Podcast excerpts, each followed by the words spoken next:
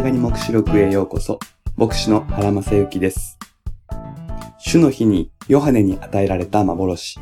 目視録の全体は角笛のような大きな声で包まれていました。それはイスラエルの七つの祭りの一つ、なだめの日を主の再臨の日の象徴として用い、目視録がこれに備えるための呼びかけであると位置づける意味がありました。さらにヨハネは、この声が私の後ろに聞いたと書いています。上からでもなく、前からでもなく、後ろから響く声。実にここにも旧約聖書の背景を用いた象徴的な伝達行為があります。目視録において位置関係の記述はメッセージの一部なのです。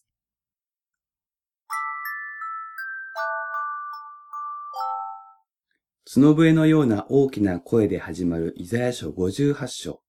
その8節には、このようなくだりがあります。その時、あなたの光が暁のように輝き出て、あなたの回復は速やかに起こる。あなたの義はあなたの前を進み、主の栄光があなたのしんがりとなる。主の栄光があなたのしんがりとなる。この言葉に注目してください。しんがりとは軍隊用語で、軍の最高部を守る最も危険な任務のことです。主の栄光があなたのしんがりとなるというのは、神ご自身が危険を冒してもあなたを守るということを絵画的に表現しています。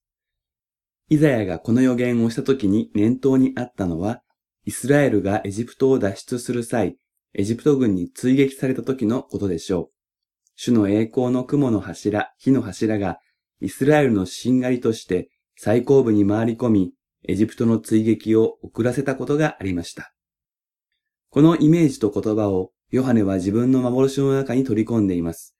彼はこの後まさしく栄光の主イエス様を見るのですが、その声が後ろから聞こえたと書くことによって、ヨハネのしんがりとして主が立っていてくださる。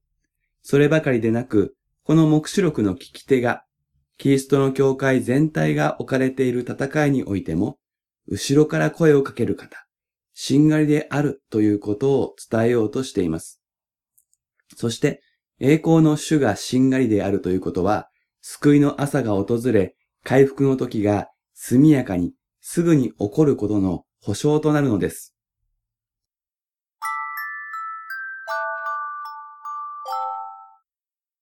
そればかりではありません。後ろから声がかかれば、声の主を確認しようとして振り返ってみるという行為が伴います。これがもう一つの重要な要素です。目視録の中で、ヨハネが声を聞いたり、メッセージを耳にしたりすることが先行し、その後に、その聞いたことを確認しようとして、見る行為が続くというパターンが何度か繰り返されます。そしてそのパターンにおいては、聞いたことと見たことにギャップがあるのです。そしてそのギャップ自体をもってヨハネはメッセージを伝達する。そういう手法が取られます。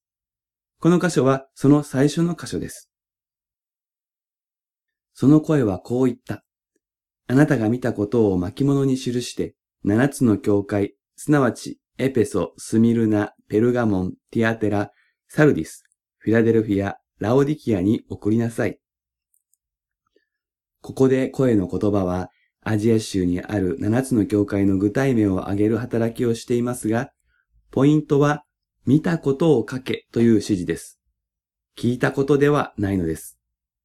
と言ってもすでに、角笛のような大きな声についてヨハネは書いていますし、これからも聞いたことは記されるので、優先されるのは聞いたことより見たことだとほのめかしているわけです。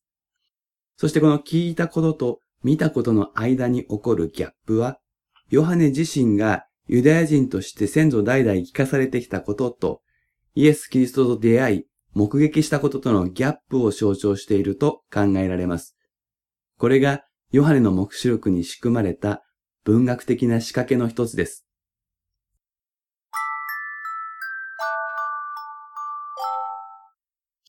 この箇所の記述で不思議に思うのは、声がまるで生き物のように語ると記されていることです。声の主が語っているというのではなく、声自身が話すという書き方がされます。けれども、ユダヤ人ならそのような記述にピンとくるものがあります。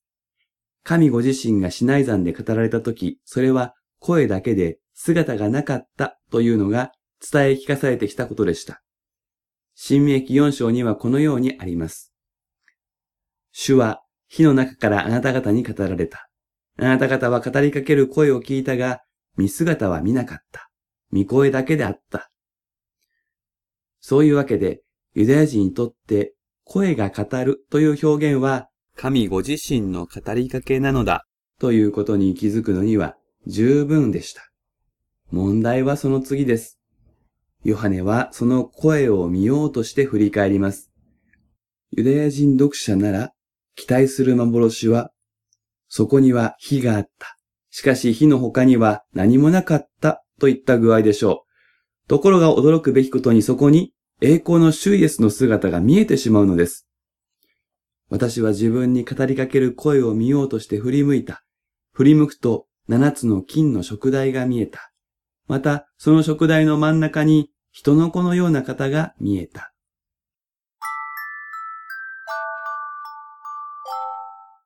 食台とはランプスタンドのことで、それはユダヤ人なら馴染みのあるものです。ヘブル語でメノラーと呼ばれ、アーモンドの枝をあしらった七つの枝と灯火皿を持つ聖なる器具でした。これがおそらく円形状にぐるっと七つ置かれている光景をヨハネは目にします。もちろんそれぞれに明かりがついていますから、49の灯火が燃えていたことでしょう。かなりの明るさであり、全体として火が燃えているように見えたに違いありません。それは荒野でモーセが遭遇した燃える芝、そしてシナイ山で神が語られたことの再現のように思えます。そしてその中心から声が聞こえる。ヨハネの期待はそこには姿が見えないことでした。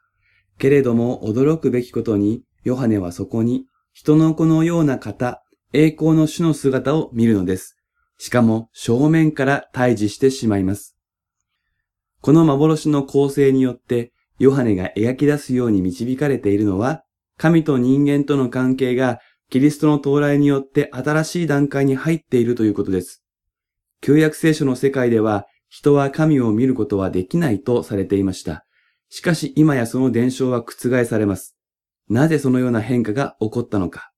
それはイエス・キリストの血によってヨハネをはじめとする信仰者たちが罪から解放されたからです。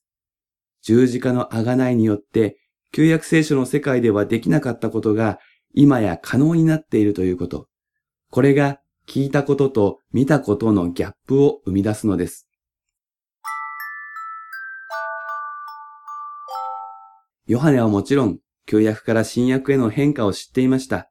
その知識がこの幻体験によってより明確にされ、目視録の読者たちにもこの変化の重要性を伝えようとしているのです。旧約と新約で神様が変わったわけではありません。イエス・キリストの見業の偉大さゆえに、私たちの立ち位置が変わったのです。ですからヨハネの目視録には、旧約予言がそのまま引用されるのではなく、刷新された形で示される。私たちはこのギャップを見逃さないように学び、このギャップに込められた恵みを受け取る必要があるのです。第18回目は以上です。それではまたお耳にかかりましょう。